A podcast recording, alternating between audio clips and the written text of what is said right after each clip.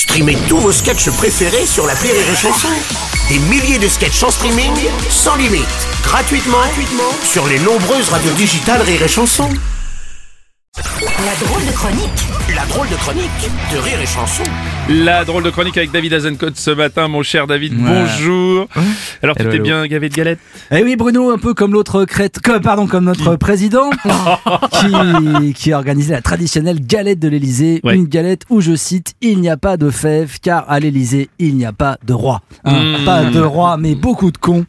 Hein, remar- remarque, Manu a eu son épiphanie. Apparemment, les numéros verts ne servent à rien. Oui. Non, sans déconner. Après, la crise climatique est une réalité. Voilà, ce sera-là, dans deux mois, le gars repeint une centrale nucléaire avec de la merde en spray.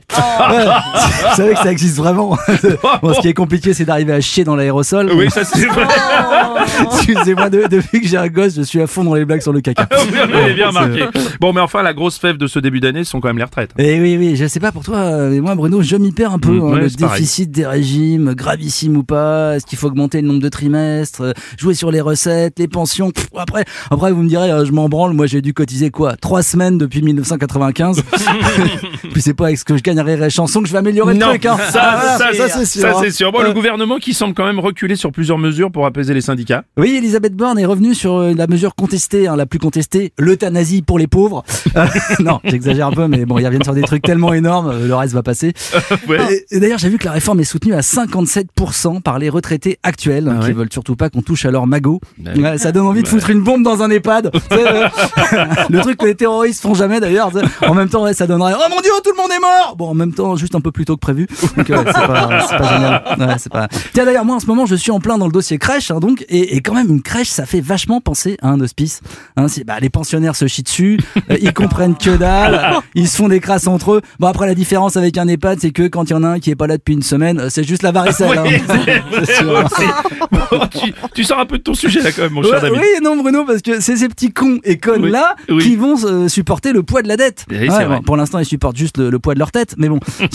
Mais j'avoue que je m'inquiète moins pour leur solvabilité que leur capacité à survivre quand l'eau potable sera aussi rare à la surface de la terre que dans la musette d'un chasseur. Ah oui, mais justement, tiens, la chasse, le gouvernement est aussi attaqué sur ce sujet. hein. Ouais, ouais, Manu avait promis de réfléchir à son interdiction Mm. le dimanche après tous les accidents de, de chasse. Ça va être du genre quoi un vélo Bah, J'ai pris son guidon pour les cordes d'un cerf.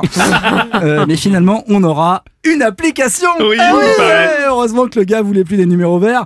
Euh, euh, L'appli existe déjà. Elle s'appelle Suricat. Vous savez, ce petit animal dressé Oui, qui ressemble à. Eric Zemmour. Et, euh, et- et l'idée, c'est que les chasseurs seront géolocalisables, ce qui permettra aux gens normaux de les éviter.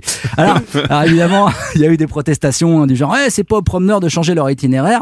Et en même temps, c'est quand même pas mal d'avoir un détecteur de connards. Ah ouais. Et ouais, eh non, mais en plus, même Willy Schren, leur chef, vous voyez qui c'est, le, le podriette, Oui, le bien podriette vivant, là.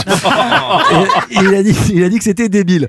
Et c'est vrai que de toute façon, ça marchera pas puisque ça capte pas en forêt, comme disait Nordal le Landais.